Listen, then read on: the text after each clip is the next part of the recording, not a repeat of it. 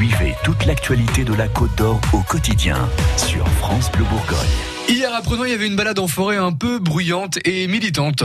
Oui, une soixantaine d'habitants des villages alentours euh, autour du circuit se sont réunis. alors ils craignent que plusieurs hectares de forêt ne disparaissent et ne deviennent une extension du circuit automobile. Alexandre Berthaud. Et oui, car le conseil municipal a voté la transformation de 40 hectares de cette forêt en zone d'activité et ça ouvre donc la porte à l'extension du circuit de Prenois. Une association s'est donc montée pour lutter contre ce projet, les Sentinelles de la montagne dijonnaise. Ils sont nés en janvier, comptent désormais 80 adhérents, dont François Jarige. On est rentré dans l'âge de la transition écologique, paraît. Toutes les politiques publiques parlent de ça en permanence.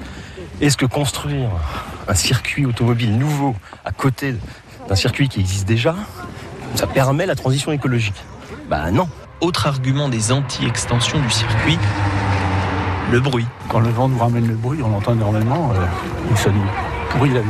François Monio habite à Prenois. Voilà ce que représente ce circuit pour lui. C'est une cour de récréation pour riches. Hein. Si je veux résumer ça, je trouve ça un peu scandaleux. C'est vrai que dans la communication, euh, on va présenter le circuit comme un des fleurons de la Bourgogne, au même titre que la moutarde, le cassis ou l'abbaye de Fontenay, quoi. Alors que ça n'a strictement rien à voir. Inutile, pas écolo, couper des arbres le serait encore moins. Yvette va souvent écouter les oiseaux dans ses bois. Il y a des oiseaux, il y a des papillons, et puis alors toute une vie. Euh, quand il neige, je vois des traces de blaireaux, de renards, de chats sauvages, de cerfs, de sangliers, de chevreuils.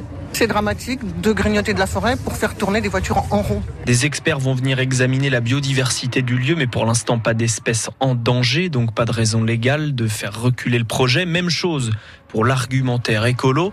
Les opposants comptent surtout sur la pression médiatique, citoyenne, politique. François Jarige. Ce qui fera gagner le combat, c'est le fait que d'autres gens euh, se sentent concernés, s'investissent et considèrent que c'est un combat juste. On n'est plus dans les années 70 où la voiture était reine.